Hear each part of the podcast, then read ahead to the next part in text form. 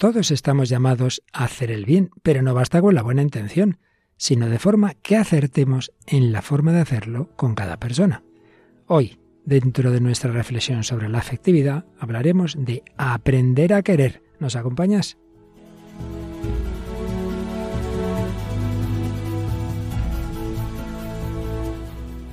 El hombre de hoy y Dios, con el padre Luis Fernando de Prada.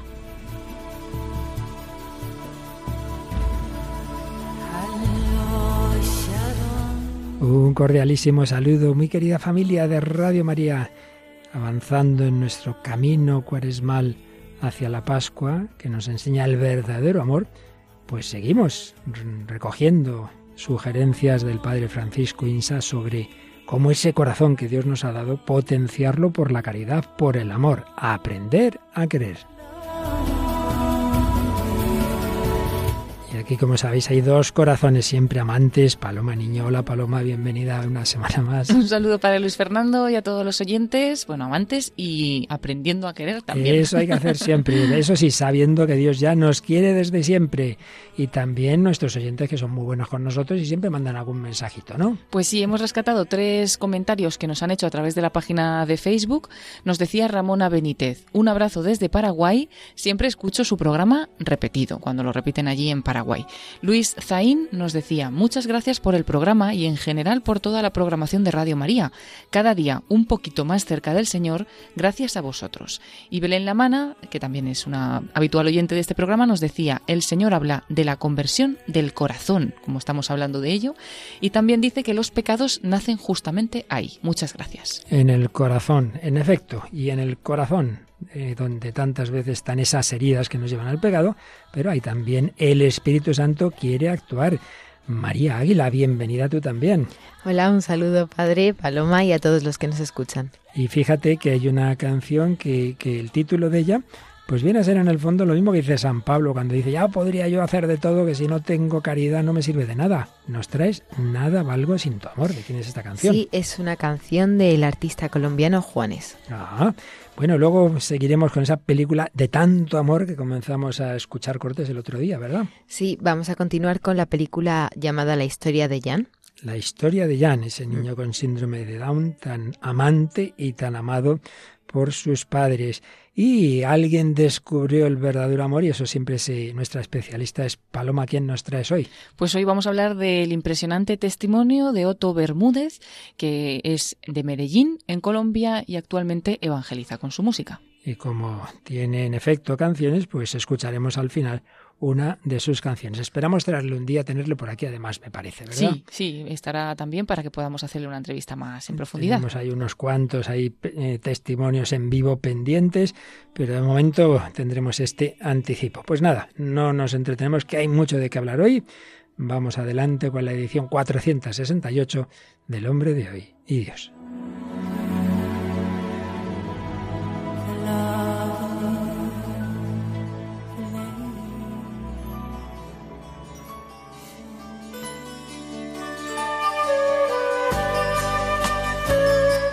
Y dentro de este bloque largo ya sobre la afectividad, estábamos en esa fase final de una serie de sugerencias ya más concretas, prácticas, que pueden ayudarnos a colaborar con la gracia de Dios y con nuestra propia actividad para que ese corazón pues saque lo mejor de sí mismo. Y lo estamos haciendo de la mano del Padre Francisco Insa y su obra con todo tu corazón, con toda tu alma, con toda tu mente, formar la afectividad en clave cristiana. Recogíamos sugerencias relativas o relacionadas con las virtudes teologales de la fe y la esperanza y hoy estábamos, bueno, ya habíamos empezado también con la caridad, pero en concreto un apartado de esta parte de la caridad que él titula Aprender a querer. Y es que cita una frase del profeta Isaías, aprended a hacer el bien, y añade que no es suficiente tener buena intención, que hombre, en principio se da por descontada en, al menos en, quienes se preocupan de estas cosas, sino que hay que hacerlo de forma que acertemos con cada una de las personas. Y es verdad que mucha gente muy buena, con buena intención, pues muchas veces no acertamos. Hacemos las cosas de manera que al otro pues no le ayuden. Y es que, eh, bueno, por supuesto, del todo nunca lo conseguiremos. Todos somos un misterio y nadie tiene la capacidad, solo Dios la tiene, de saber en cada momento lo que le ayuda al otro, eso es verdad. Pero bueno, vamos a intentarlo y cuando nos equivoquemos, aprendamos para la próxima. Y como decía un amigo mío, si hemos metido la pata, no la removamos. Intentemos sacarla cuanto antes y aprendamos para la próxima. Y a continuación el padre Francisco Insa da una serie de sugerencias. Yo antes de entrar en el detalle las voy a enumerar en plan titulares periodísticos. Y luego pues comentamos un poquito. Ser desinteresado. Respetar la forma de ser del otro. No formar quistes. Elegir a los amigos. Ser empáticos. Valorizar. Querer a gusto del consumidor. Apreciar las manifestaciones del otro. Dejarse querer. Mostrarse vulnerables. Perder el tiempo con los demás. Perdonar. Ayudarles a ser mejores. Mirar a la cara.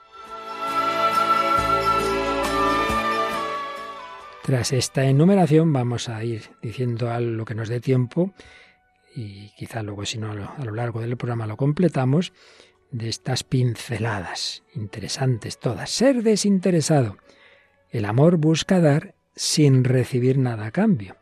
Hombre, esto se puede aplicar a la caridad en general, pero es verdad que en la amistad no es exactamente así, porque no hay que olvidar la amistad no es simplemente un amor de benevolencia, yo hago el bien al otro aunque él no me corresponda, sino que es un amor mutuo, eso hay que tenerlo en cuenta. Y en ese sentido, elegimos a nuestros amigos porque, no simplemente porque yo quiero hacerles el bien, sino porque hay un cierto intercambio. Y el trato con Dios es no puro amor suyo, sino amistad al que, a la que nos llama, sin duda que es así. Pero, ¿en qué sentido aplica al padre esto de ser desinteresado. Hombre, que aunque eso sea verdad, pero no esté siempre buscando la gratificación inmediata. Si no me respondes inmediatamente, ya no somos amigos. Hombre, eso ya sería algo muy sospechoso. No, siempre haber un debe haber un desinterés doy algo a mi amigo porque lo necesita. Hombre, ya sé que él cuando pueda mm, hará lo mismo, pero no estoy esperando, venga, venga, que me devuelva el favor ahora. Yo te felicité, tú te tienes que felicitar, tú te no has acordado, pues me Hombre, no, eso ya se entiende. Pero es verdad que no es lo mismo la pura benevolencia que el amor de amistad, pero tampoco podemos exigir en esa amistad esa correspondencia y si no, rompemos. No, no, no queda en deuda conmigo. Si se presenta la oportunidad mm, y si yo no me voy a sentir con, con derecho a exigirle nada. Cuando digo dar, pues no son solo cosas materiales, sino también afecto, compañía, tiempo, interés por sus gustos, sus problemas. Pero repetimos, que no parezca nunca que estamos en una especie de intercambio comercial o una relación de usar y tirar. Segunda sugerencia, respetar la forma de ser del otro. Uy, esta sí que está clarísima, la otra había que matizarla. Y es que querer es aceptar al otro como es, el pacto tal. No como a mí me gustaría, esto sí, esto sí, esto no. Mira, esto, esto no puede ser. Eso en la amistad y no digamos en el matrimonio. Esta persona tienes que quererla con sus virtudes y sus defectos, no a pesar de sus defectos. Y por eso la caridad se adapta a los diferentes gustos, ritmos, tiempos, opiniones. Me viene a la mente, esto no lo dice el padre Insa, me viene a mí a la mente. San Ignacio de Loyola, por ejemplo, bajaba al detalle, que a veces uno lo ve, de que hay personas que tienden a andar deprisa, otras despacio. Hombre, pues el que tiende a andar deprisa, que se adapte al que va más despacio, que no, no le hagas ir con la lengua afuera. Y esto pasa en otros terrenos, ¿no? Pues más complejos que el de la velocidad en andar. En consecuencia, evitar el afán de dominar, la caridad no es invasiva, acepta los silencios del otro. Es que a mí me gusta mucho hablar, habla tú, chico, y el otro es más silencioso. Pues cada uno, cada uno, vale, cada uno que intente, pero aceptar al otro como es, aceptar sus defectos y por tanto, y esto es muy importante, nada de queja, críticas y murmuraciones cuando nos encontramos con esos defectos.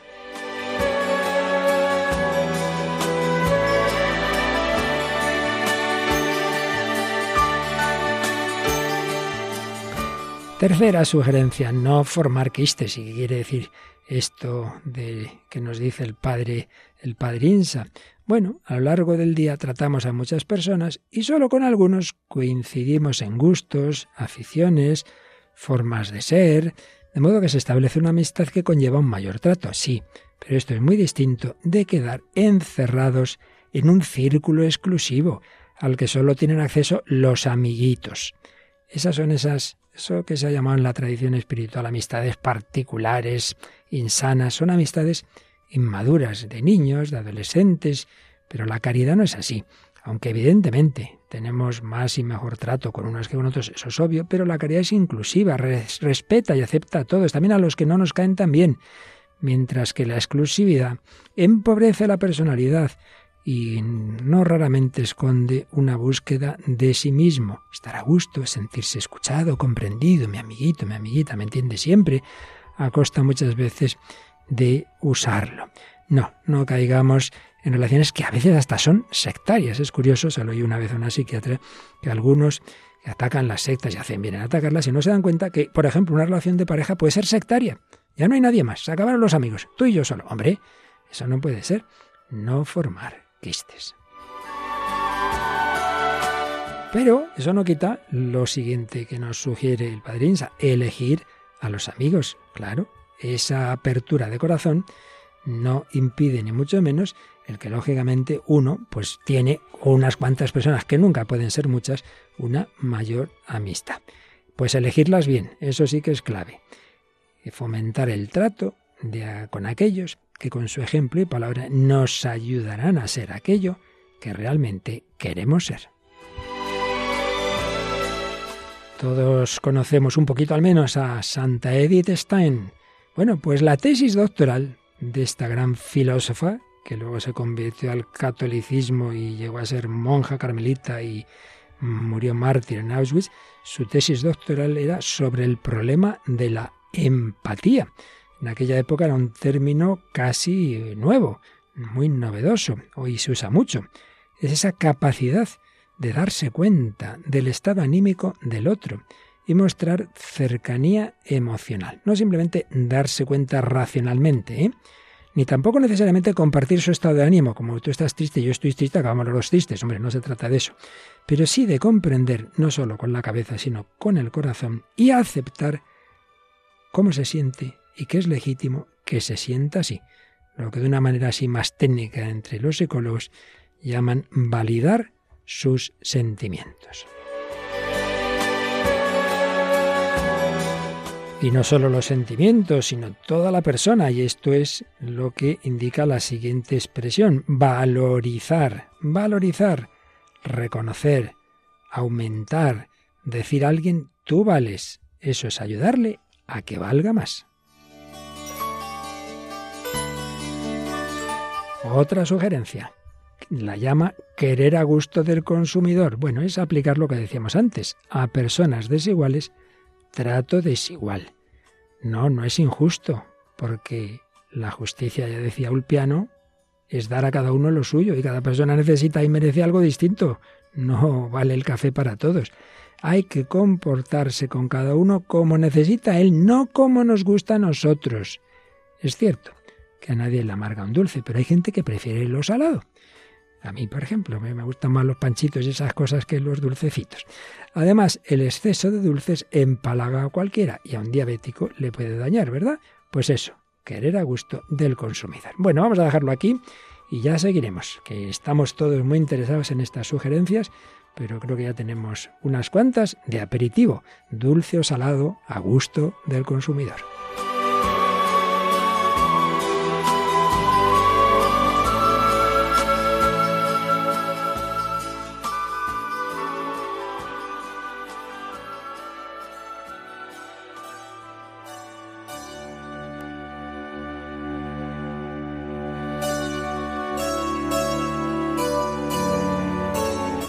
Aquí seguimos en Radio María, en El Hombre de Hoy y Dios, en su edición 468, sobre la afectividad en concreto, sugerencias para aprender a querer a cada uno, como realmente lo necesita. Hemos recogido algunas de estas sugerencias del padre y psiquiatra Francisco Insa y están aquí Paloma Niño, María Águila. A ver, a ver, de estas que ya he dicho, quedan unas cuantas más. Paloma, ¿cuál te ha llamado más la atención? ¿Cuál te ha gustado más? ¿Con cuál quieres trabajar así que veas tú que es más importante? Es difícil porque son todas muy buenas, la verdad. Por decir una que quizás mm, no estamos muy acostumbrados, voy a quedarme con la de valorizar porque normalmente somos más de criticar y menos de, decir, bueno, de criticar a veces incluso por detrás, porque si criticamos por una crítica constructiva a alguien de frente, pues está bien, pero muchas veces decimos lo que no nos gusta o lo que no nos parece, pero no tanto lo que vale la otra persona, ¿no? Sus virtudes, lo bueno que tiene. Y bueno, pues como hemos visto, eso puede ayudar a la otra persona pues también a ser mejor, ¿no? Y bueno, pues que, que también te ayude, ¿no? En tu estado de ánimo. Así que me quedo con esa y luego con un poco con la introducción, que es que qué importante es aprender a querer, porque muchas veces eh, no acertamos. Muchas veces, alguna vez lo he pensado, digo, o sea, me estoy esforzando, intentando acertar y tal, viendo, ay, pues voy a ver si le puede...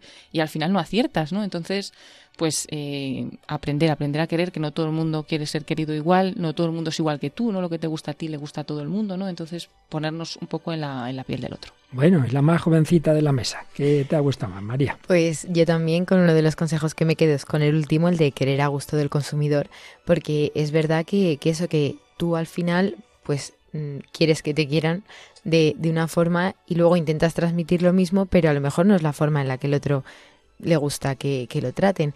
Y, y, esto pues aplicado también a todo tipo de relaciones o de, yo qué sé, de discusiones, que muchas veces pasa que, pues eso, tú quieres que la otra persona lo haga de una forma porque crees que es lo mejor, pero no tiene por qué ser lo mejor. La otra persona también puede pensarlo distinto y, y, para ello lo mejor ser otra cosa. Entonces yo creo que es muy importante aprender eso y también respetar la forma de ser del otro al completo. A mí eso me parece muy importante porque hay mucha hmm. gente que intenta cambiar a la gente diciendo, no, es que esto es un defecto que tiene, bueno, pero si tú lo quieres, también quieres ese defecto, no tienes que cambiarlo. Es verdad que en esto, como otras cosas, ahí se puede matizar el sentido de yo te quiero como eres. Hombre, eso no quita que como todos, todos tenemos que ayudarnos a mejorar, si te parece, lo intentamos también, ¿no? Pero partiendo de que mientras no mejores, no por eso te voy a rechazar, ¿verdad? Claro, claro. O sea, obviamente, pues hay cosas que, que todo el mundo puede mejorar y que se puede llegar como a un consenso, pero no que una persona piense que todo lo suyo es bueno y todo lo que piensa es. bueno y lo del otro. Eso, eso está claro. Muy bien. Bueno, pues ahora en clave musical sobre el amor, sobre ese relacionarse unos con otros y eso de valorizar. Mira, aparecen las dos palabras, tanto la del valor como la del amor en el título de la canción que nos trae María. Sí, porque el título es Nada valgo sin tu amor y es del artista colombiano Juan Esteban Aristizábal Vázquez, que es más conocido como Juanes. Es un intérprete de temas de pop latino y rock en, en español y bueno, es un cantante que ha tenido la música muy presente desde pequeño. Ya cuando era niño, pues sus hermanos le enseñaban a tocar la flauta y la guitarra, y este último instrumento es el que él ha utilizado para acompañar más tarde a todas sus canciones. Y esta canción, Nada valgo sin tu amor, la publicó en 2003 como sencillo de su tercer álbum que se llama Mi sangre. Este tema obtuvo el premio Grammy a Mejor Canción Rock y tuvo una repercusión global inminente. De hecho, fue el número uno en 14 listas de éxitos internacionales, entre la que también estaba la lista de éxitos española. Este tema trata sobre lo esencial que es el amor en todo tipo de relaciones, ya sea con amigos, familia o en las parejas y también ha contado en alguna ocasión el propio Juanes que la empezó a escribir el día de su cumpleaños en un hotel en Madrid mientras reflexionaba a las 5 de la mañana, dice. Caramba. Sí, sí. Eh, bueno, cuenta que se encontraba sin su familia, claro, en ese día que es muy especial, el día del cumpleaños, y que esa soledad, esa distancia que había en su interior, eh, hizo que brotaran las primeras palabras de esta canción, que como hemos comentado dice que el amor es indispensable. De hecho, el título es Nada valgo sin tu amor. Y en efecto se ve que eh, estaba consciente de que cumple años porque la primera frase dice cuando el tiempo pasa y nos hacemos viejos. Pues nada, escuchamos Nada valgo sin tu amor de Juanes. Cuando el tiempo pasa y nos hacemos viejos, nos empieza a parecer que pesan más los daños que los mismos años al final. Por eso yo quiero que mis años pasen junto a ti, mi amor eterno, junto a mi familia, junto a mis amigos y mi voz porque nada valgo, porque nada tengo, si no tengo lo mejor, tu amor y compañía en mi corazón. Y es que vale más un año tardío que un siglo vacío, amor. Y es que vale más tener bien llenito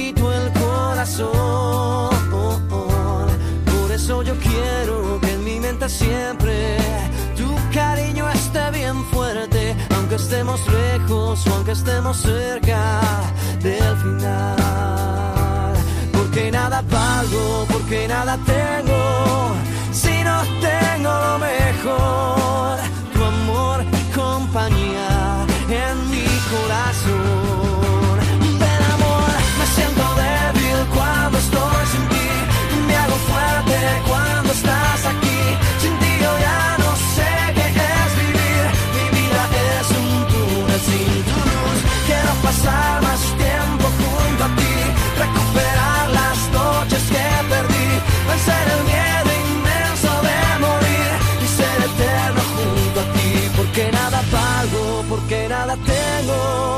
Si no tengo lo mejor, tu amor y compañía en mi corazón.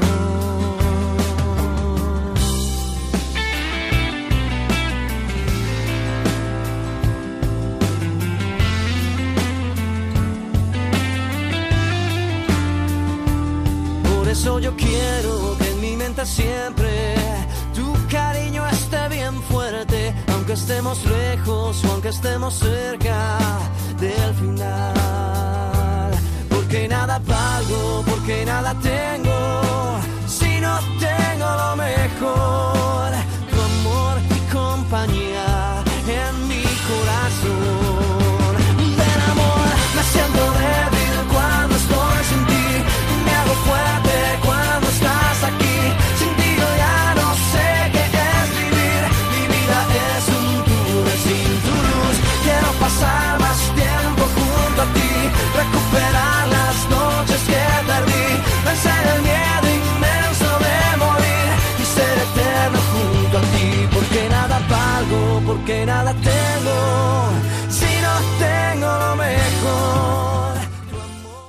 Están escuchando en Radio María El hombre de hoy y Dios, con el padre Luis Fernando de Prada, Paloma Niño y María Águila. Y escuchando a Juanes en esta canción, Nada valgo sin tu amor.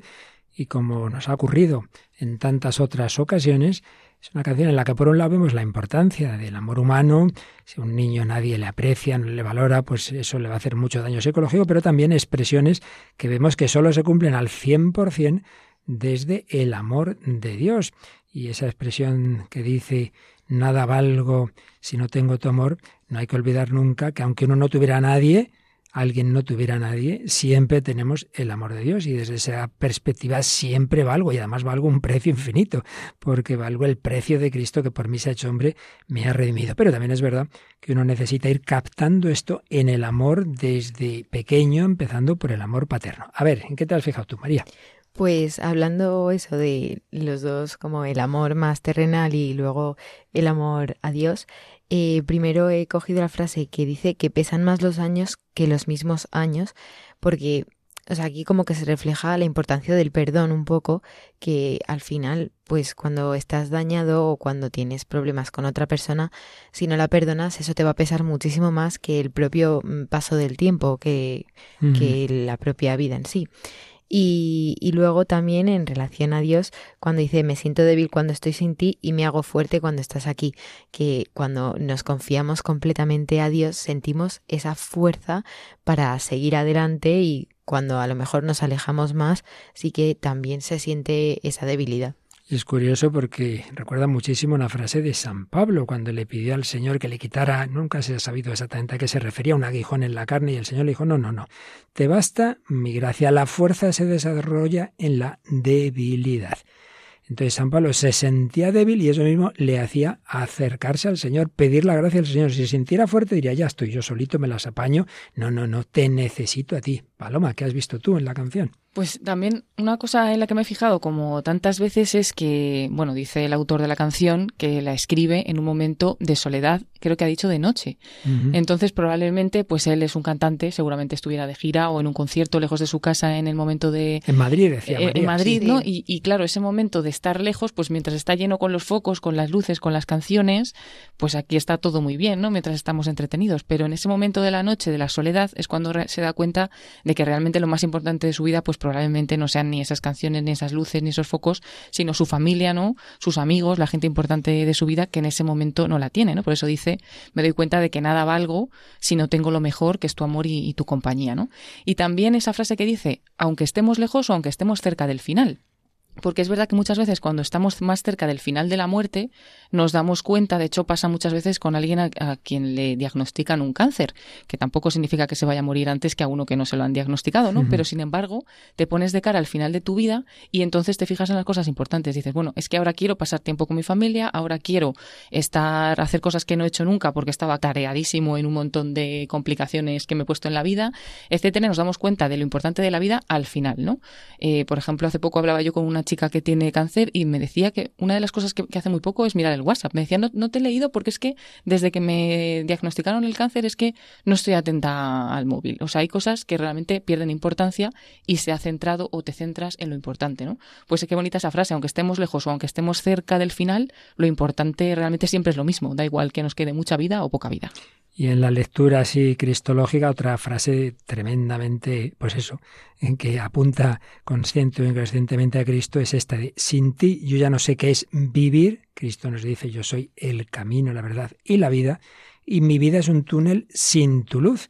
Yo soy la luz del mundo. El que me sigue no camina en tinieblas. El que no está con Cristo está en un túnel oscuro. Y en un túnel estaba la persona de la que hoy nos habla Paloma Niño, Otto Bermúdez, pero encontró la luz. Así que cuéntanos, cuéntanos, Paloma, cómo, cómo fue esto. Pues sí, vamos a contar el testimonio de Otto Bermúdez.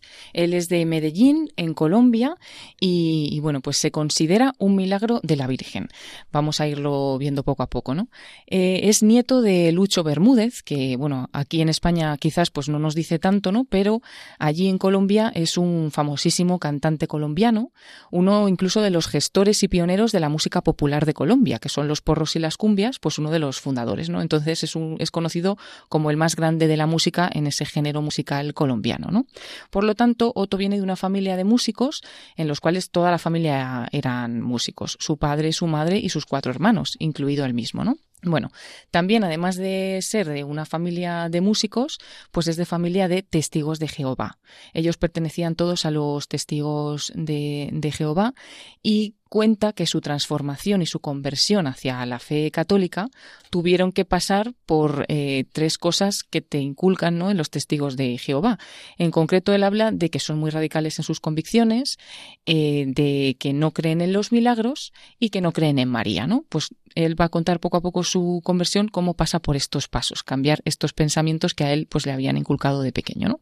Comenzamos con su historia y cuando él tenía 15 años eh, vivía cerca de la costa del Caribe de Colombia y le gustaba correr con motos de alto cilindraje junto con su hermano. Pues tuvieron un día un accidente y se rompió la pierna en ocho partes. Había dos opciones en las que le dieron a sus padres, hacerle una transfusión de sangre o practicarle una amputación. Bueno, pues como los testigos de Jehová no, no, quieren hacer transfusiones de sangre, su padre con rotundidad, como testigo practicante, le dijo al médico que, que se la amputaran, que le quitaran la pierna, ¿no? Pero el doctor con su objeción de conciencia de médico, le dijo que él a un niño de 16 años, a un chico de 16 años, no podía cortarle la pierna, que era demasiado joven y que no podía ser. Por lo tanto, le haría una transfusión. El padre le respondió al médico que en ese caso, en caso de que le pusieran sangre nueva, la pierna que, de su hijo se iba a pudrir. Dice que eso fue una frase muy dura, que él también la escuchó en ese momento, pero eh, cuenta que ahora a sus 45 años, cuando da el testimonio en el año 2022, su pierna derecha está totalmente sana. ¿no? La transfusión de sangre que le hicieron en aquel momento ya fue un arma arrojadiza en su familia. Continuamente, en cualquier momento, le decían, tú eres así porque tienes sangre maldita, estás contaminado. Y claro, para un muchacho de 15 años aquellas palabras eran como puñaladas, lo que hablábamos antes, ¿no? de que los niños tienen que sentirse queridos, pues en una familia en la que no era no era tan querido, o sí lo era, pero tenían esa espina clavada sus padres y siempre le trataron diferente a sus hermanos, y eso él lo vivía así, ¿no? Pues empezó a desarrollar un dolor profundo en el corazón y para ganarse a su familia lo que se le ocurrió fue introducirse más y más en la organización de los testigos de, Jehová. Tanto es así que a los 16 años, en el mismo año del accidente, fue nombrado anciano, que es equivalente a pastor. Su hermano mayor y él fueron nombrados los ancianos más jóvenes del país. Pero dice que aún así seguía el rechazo por parte de su familia y ese diferente trato con respecto a sus hermanos, y el dolor interior siempre iba creciendo. Ese dolor dice que cambió eh, a los 23 años, porque ahí cambió el por qué le trataba así su familia a un para qué. Empezó a decir que era para algo, ¿no? Y eh, el para qué pensó él que podía haber sido así su historia fue pues que fue padre soltero de una niña y la niña nació con una enfermedad llamada enterocolitis. Es una infección que produce perforaciones en el intestino. Bueno, pues cuenta que era 31 de diciembre y él, por su trabajo de músico, estaba fuera del país. Como antes hablábamos de Juanis, ¿no? Que le pilló fuera de su casa, pues ese momento de su cumpleaños, pues a él le pilló fuera este 31 de diciembre cuando nacía su hija. Y, dice que, claro, que es el día a día de un cantante estar fuera, pero que consiguió regresar el 3 de enero para ver a su hija y que nada más de hablar con los doctores le dijeron que tenía ya una infección muy alta, muy grande y que tenían que hacerle o una transfusión de sangre o que dejaban a la niña a su suerte, porque la niña tenía una gran hemorragia. Y entonces esto le recordó el momento de sus 15 años, cuando sus padres pues eh, no querían ponerle la transfusión, pero finalmente se la pusieron y ya por eso pues él siempre había sido un poco rechazado. Pero entendió que aquello había sido para algo, para ahora pues también dar el sí a que a su hija le hicieran esa transfusión de sangre, que incluso le dijeron que de cada 10 niños que nacen con esa enfermedad solamente uno se salva. Y bueno, pues la, la hija de Otto está en perfecto estado de salud, vive ahora en España y tiene 21 años en el momento de este testimonio. Y cuenta él. Entendí que lo que había pasado conmigo a los 15 años era la preparación que Dios estaba haciendo para que entendiera lo que es el amor de un padre, que ofrecía incluso mi propia sangre para mi hija. Y sin embargo, pues esa transfusión de sangre, igual que la primera, le había Mm, traído problemas con su familia, pues esta le trajo problemas con eh, los testigos de Jehová y le iban a echar. Dice que antes de que le expulsaran, él decidió que, renunciaba a los testigos de Jehová. Eh, a partir de ese momento renunció a los testigos de Jehová, se alejó de la religión, dice que le habían enseñado a Dios como un Dios castigador, por lo tanto se fue al otro extremo y comenzó a llevar una vida bastante desordenada. Vamos a escuchar cómo él mismo lo cuenta en este testimonio eh, y cuenta que esta etapa la llamó el exceso de los excesos. Entonces me fui al otro extremo y comencé a llevar y comencé a vivir mi vida, la vida de la farándula, entre comillas. Entonces, comencé a, trabajar con diferentes orquestas aquí en el del país, comencé a viajar por todo el mundo y es como si hubieran soltado una bolita de nieve desde la parte de arriba de, un, de, un, de una montaña y esa bolita de nieve se dejó venir hacia abajo con toda y sabemos que lo que sucede con una bolita de nieve cuando va bajando va creciendo, creciendo y empezó a forjarse una bomba de tiempo en mi vida impresionante porque comenzó a comenzaron a llegar los excesos, el exceso de viajes, el exceso de trabajo, llegó el exceso de dinero y con el exceso de dinero comenzó a llegar el exceso de fiestas, el exceso de alcohol, el exceso de drogas. Mi vida sentimental comenzó a volverse un caos por completo y, comencé a hacerle daño a mucha gente que se me arrimaba sentimentalmente. Eh, y cada día, cada día era más exceso, cada día era más exceso. Yo recuerdo que en una ocasión viajamos a, a Nueva York eh, teníamos concierto en Nueva York y yo era la primera vez que viajaba con, esta orquesta. Cuando estábamos en el lobby del hotel, nos correspondía dos músicos por cada habitación y esto es bien importante para que para que para esta historia. Yo veía que todos los músicos le sacaban el cuerpo a un músico en especial. Entonces todos eran, quédate tú con él, no, quédate tú, no, quédate vos. Y todo el mundo le sacaba el cuerpo. Como yo era el nuevo, pues me lo pusieron a mí.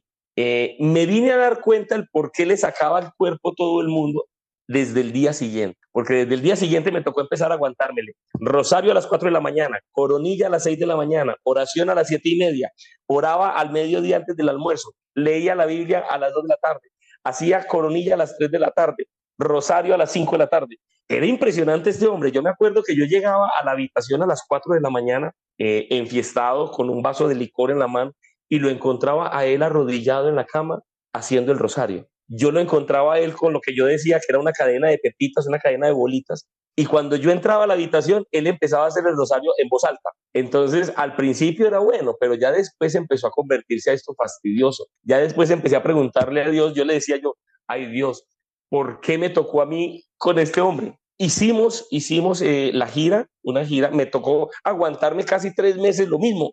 Cuando terminó la gira nos, nos, nos distanciamos, nos separamos, él se fue para, para un lugar, yo me fui para otro lugar pero siguieron los excesos. El exceso siguió, siguió más trabajo, más dinero, más fiestas, más alcohol, más drogas, todos los días se convertía esto, era impresionante y esto empezó a volverse un día a día. Todos los días yo empecé a vivir enlagunado, empecé a vivir, mi vida ya no era consciente de lo que vivía y de lo que hacía. Bueno, pues esto fue así, estos excesos, hasta que el 22 de diciembre de 2012, sobre un escenario, precisamente cantando, le dio un derrame cerebral, que derivó en una trombosis. Bueno, cuenta que la boca se le torció, uno de los oídos se le cerró, se le destruye la cuerda vocal, se queda mudo, un ojo también se le da como la vuelta, o sea, eh, eh, fue un problema muy grande y, esa trombosis, ¿no? Y, bueno, salió de aquello, le dieron el alta hospitalaria y una amiga, que, que, realmente no era tan amiga, era como la que le limpiaba, por decirlo así, el piso en el que vivía y demás, no era ni siquiera alguien pues muy cercano, pero esta persona llamó a su familia para que supieran el estado de salud de Otto y la madre contestó con estas palabras, cuando él renunció a los testigos de Jehová, renunció también a esta familia y colgó el teléfono, ¿no? Ese momento pues fue muy duro para él, pero cuenta cómo mm, en ese momento vio también quién estaba de su lado y quién no, que en realidad no tenía nadie, porque al quedarse sin trabajo, claro, era mudo, pues no iba nadie a contratar un cantante mudo, se quedó sin dinero, los amigos desaparecieron, cuenta que se fueron todos, y él empezó a entrar en una depresión.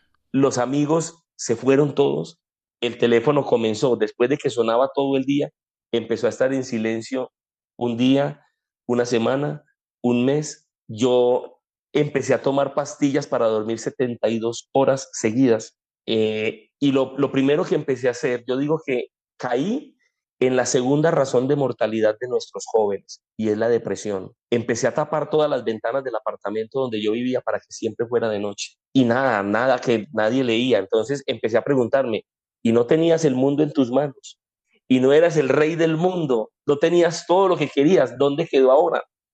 Y empecé a vivir una soledad tremenda. Empecé a descuidar, o empezó a llegar el resultado de haber descuidado a lo que realmente era importante para mí. Una hija que yo pensé que era buen papá porque consignaba dinero constante y cuando yo quería ser mejor papá, entonces consignaba más dinero.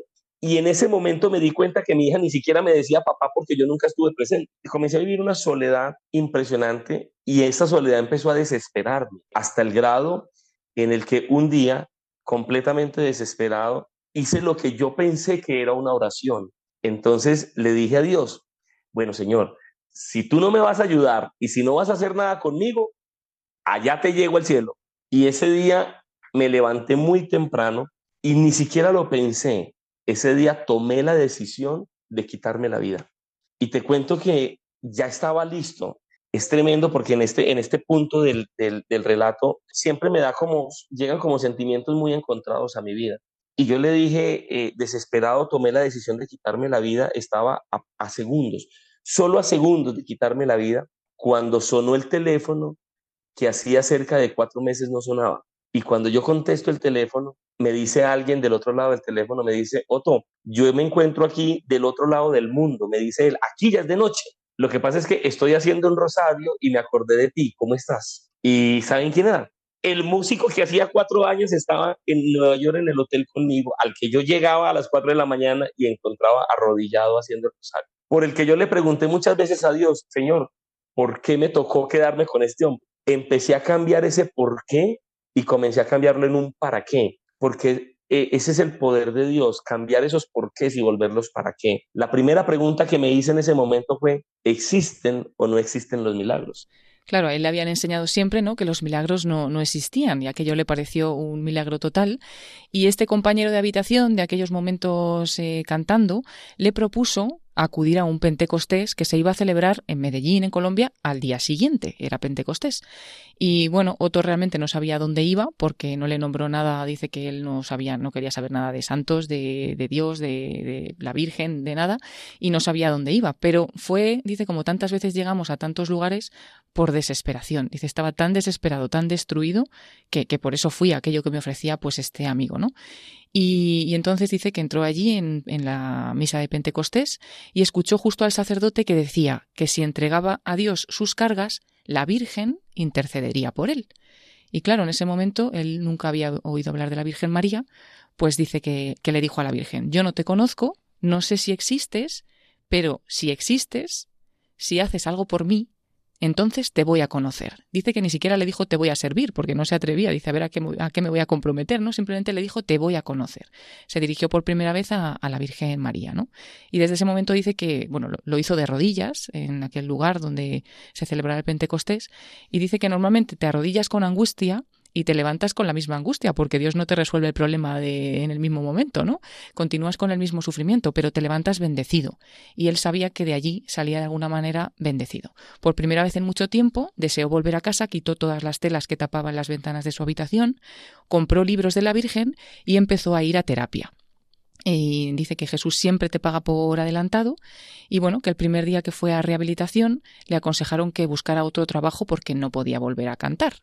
Sin embargo, en seis meses volvió a subir a un escenario. Lo, lo, considera un milagro, por eso dice que Jesús siempre paga por adelantado y, y dice, aprendí que la oración activa la fe y la fe activa el milagro. Y a partir de ese día dejó de creer en los milagros y se convirtió en un milagro viviente, ¿no? Para él dice que él mismo es ese milagro de la Virgen.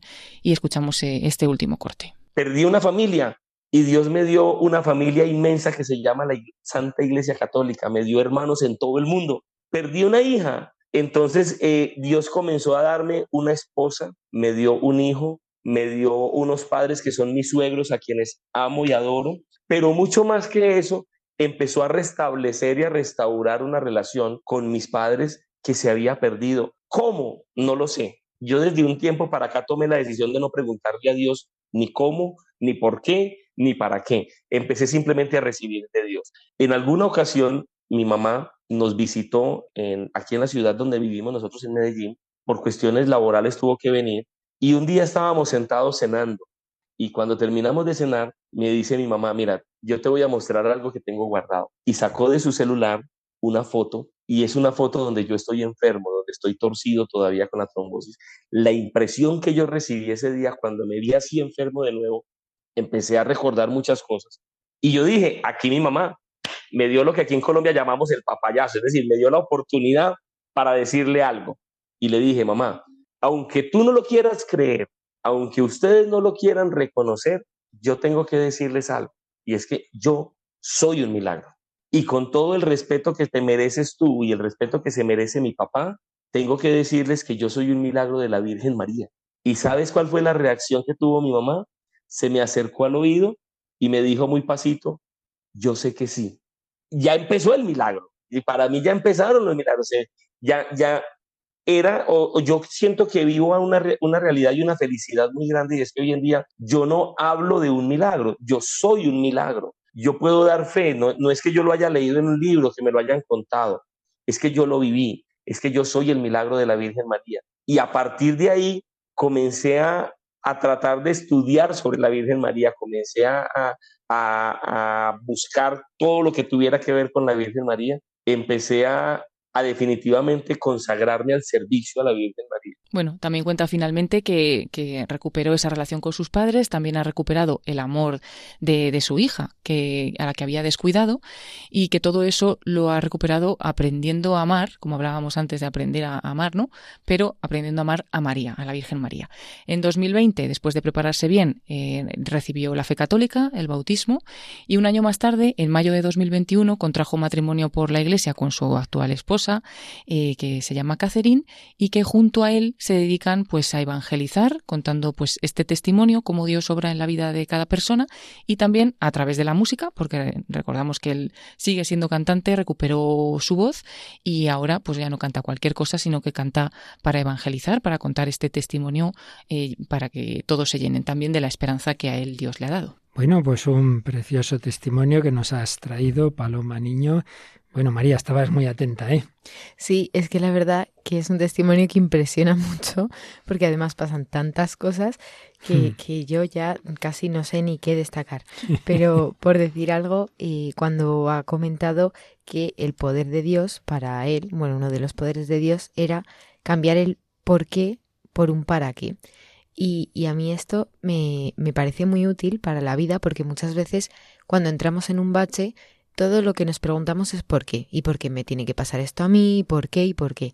Pero claro, cambiarlo por un para qué, al final como que te ayuda a lo mejor a seguir adelante e incluso a ser mejor, a serme, a, a completarte más o, o te viene bien para solucionar otra cosa que te pasaba y que no sabías.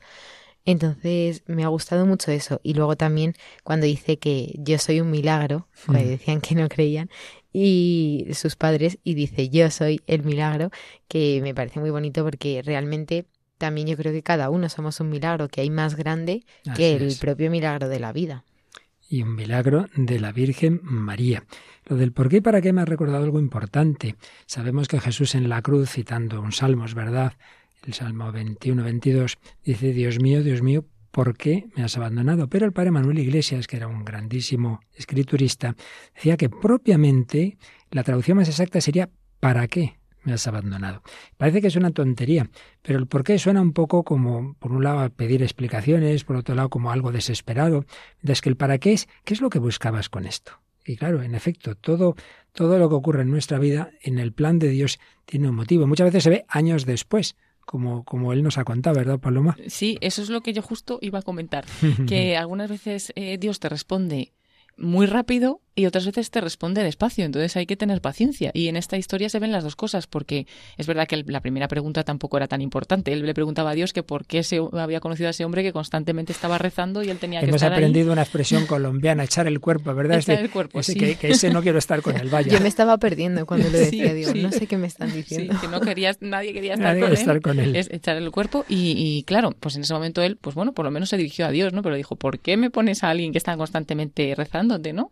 ¿Por qué? Y claro, le responde Dios años después, pero le responde mm, con la misma persona en el momento en el que le acababa de volver a decir, si no me ayudas, yo me voy ya contigo, o sea, me quito la vida también se había dirigido a Dios y en ese momento le respondió rápidamente. Y estaban las dos respuestas unidas. Pero bueno, para ver eso, que algunas veces Dios nos responde rápido y otras nos responde despacio. Recordarás que aquí mismo entrevistamos y está en el podcast y incluso en YouTube, porque en ese caso fue con vídeo, a Dimitri Conejo, ¿te acuerdas? Sí. Que también había llegado al momento que justo se iba a suicidar y en eso sonó el teléfono y le invitaron un cursillo cristiano. En ese momento. Pero en ese mismo momento. Y claro, aquí también impacta que llevaba cuatro meses sin recibir una sola llamada. Sí, la recibe sí, justo en el momento en el que va a suicidarse. También me ha venido un recuerdo de mi juventud universitaria, una chica que tenía muchas amigas. Es curioso porque el otro día, mm, María, hoy eh, viendo el periódico, vi una referencia de una cosa que yo nunca veo, pero bueno, una chica de TikTok, no sé qué, no sé mm. cuántos, y bueno, y por lo que decía, a ver, a ver qué es lo que dice realmente. Y entonces va y dice, bueno, fui con unas amigas, bueno, con unas amigas de fiesta a una fiesta. Me hizo gracia que realmente se para y dice, bueno, no eran amigas, eran amigas de fiesta. Bueno, pues he recordado una chica que tenía muchos amigos y amigas de fiesta. Tuvo un accidente gravísimo que quedó súper mal, le costó años recuperarse, no quedó más que una amiga de todos esos aquellos amigos y amigas, que era precisamente la chica que no iba de fiesta, sino simplemente pues la que estaba en lo bueno y en lo malo, ¿no? Pues a veces necesitamos esos palos para descubrir quién está. Y me acuerdo que ella nos contaba que había descubierto que aparte de esa amiga estaban Dios y sus padres con los que antes se llevaba muy mal. Y es que en los momentos duros pues vemos realmente quién nos quiere. Bueno, y aunque sea un poquito, porque con este testimonio tan interesante se nos ha ido mucho tiempo, pero sí queremos dar un pasito más en esta historia tan bonita de querer a un niño, como nos, se nos decía, cada uno hay que quererle como es, y de cómo estos padres que recoge la película documental La historia de Jan, que ya el día pasado nos presentaste, María, y como tendremos otro día más, pues nos vuelves a recordar los datos otro día, pero vamos a escuchar un cortecito eh, en el que en esa evolución, en ese crecimiento de Jan, con sus discapacidades físicas, psíquicas y tal, pero con una historia de amor tan grande y un momento muy bonito. Y es, claro, el pobre chico veía mal y le ponen unas gafas. Vamos a escuchar cómo nos cuenta esta película la historia de Jan cuando eh, se pone esas gafas. Que nos vamos a buscar las gafas. ¿Cómo son las gafas, Jan?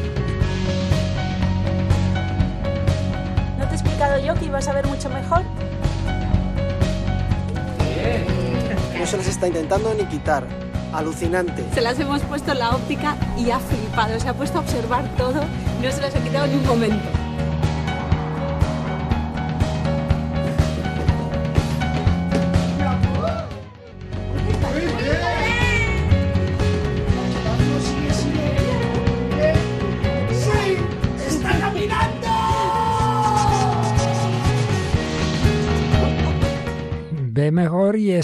está caminando. Bueno, esto es lo de valorizar que decías antes y apoyar y todos los progresos que va haciendo el niño, ¿verdad? Un aplauso, unos gritos. Sí, y la verdad es que viene bien, ¿eh? Y no sé, siempre se hace y incluso se da por hecho, ¿no? Es un niño, pues tiene que aprender a esto, tiene que hacer esto, pero no, lo está aprendiendo, ¿no? Está poniendo esfuerzo para hacerlo y lo está consiguiendo. Así que ojalá que todos los logros lo hagamos como estos padres, ¿no? Está caminando, como han empezado a gritar.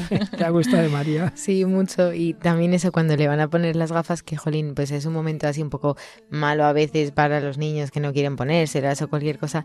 Y, y también lo celebran como, jo, se ha puesto a mirar así y tal, con muchísima ilusión. O sea, cualquier pequeño paso, cualquier pequeña cosa que hace, lo viven con tanta ilusión. Pues seguiremos escuchando eh, un par de cortes preciosos que nos quedan para el próximo día de esta historia de Jan. Las noches en vela con los ojos en tu Ya verás como todo va a salir bien. Viajaremos a los recuerdos. Él podrá sonreír, saltar y cantar. Y podremos jugar al fútbol. Es mi historia. Es, es historia es tu historia. Podremos saltar, cantar, jugar al fútbol, valorizar, dar esperanza, caminar hacia adelante, con tantas cosas que Dios hace. Otto Bermúdez es un milagro de la Virgen, Jan es un milagro también, cada uno de nosotros lo somos. Y bueno, Paloma, pues uno de esos milagros dentro del milagro de Otto Bermúdez nos has dicho que fue que después de esa terrible eh, trombosis, que parecía que ya no iba a poder hacer nada, por lo menos en el mundo artístico, vuelve a cantar, ¿verdad? Sí. Y... Así que terminamos con una canción suya, ¿te parece? Pues me parece perfecto. Bueno, ahora mismo se dedica a eso, a cantar para evangelizar, y esta canción se llama Tantas Cosas. Tantas Cosas, de Otto Bermúdez, que canta al Señor, que canta a la Virgen María. Tengo tantas, tantas cosas que contarte, otras tantas que confiarte y otras tantas que pedirte.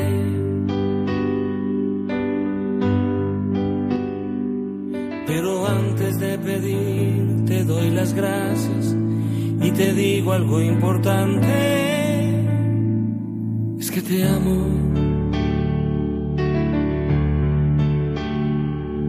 Tengo tantas, tantas cosas que me alegran, otras tantas que me angustian y son tantas que me enseñan. Y me enseñan que tú siempre estás presente. Hoy te digo algo importante, es que te amo. Tengo tantas, tantas cosas en mi mente, en mi alma, en mi presente. Y decirte que te siento tan presente, que te siento a cada instante. Y te amo. María de mi vida, eres mi guía, la ternura que me abriga, tan hermosa tú eres luz.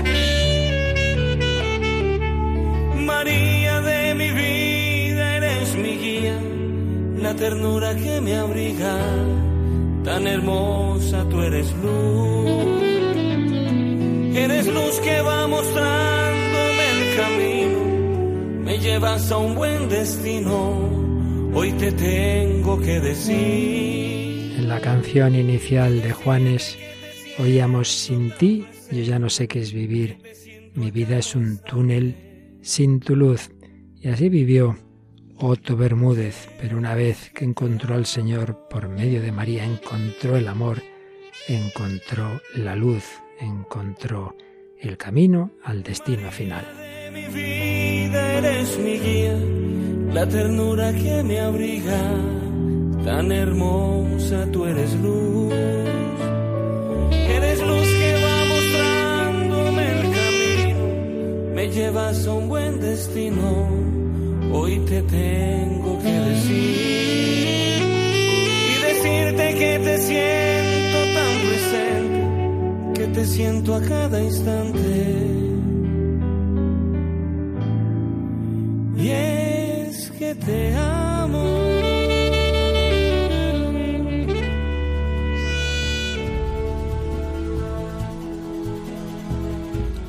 Aprender a hacer el bien. Bueno, hemos dado algunos pasitos, quizá más que aprender a hacer el bien y a amar, a dejarse amar. Así ha sido amado y descubierto ese amor Otto Bermúdez, es amado Jan y recibiendo amor podremos darlo. Nada valemos sin el amor, pero no nos olvidemos que hay uno con el que ya contamos, el amor incondicional, el amor eterno, el amor de Dios.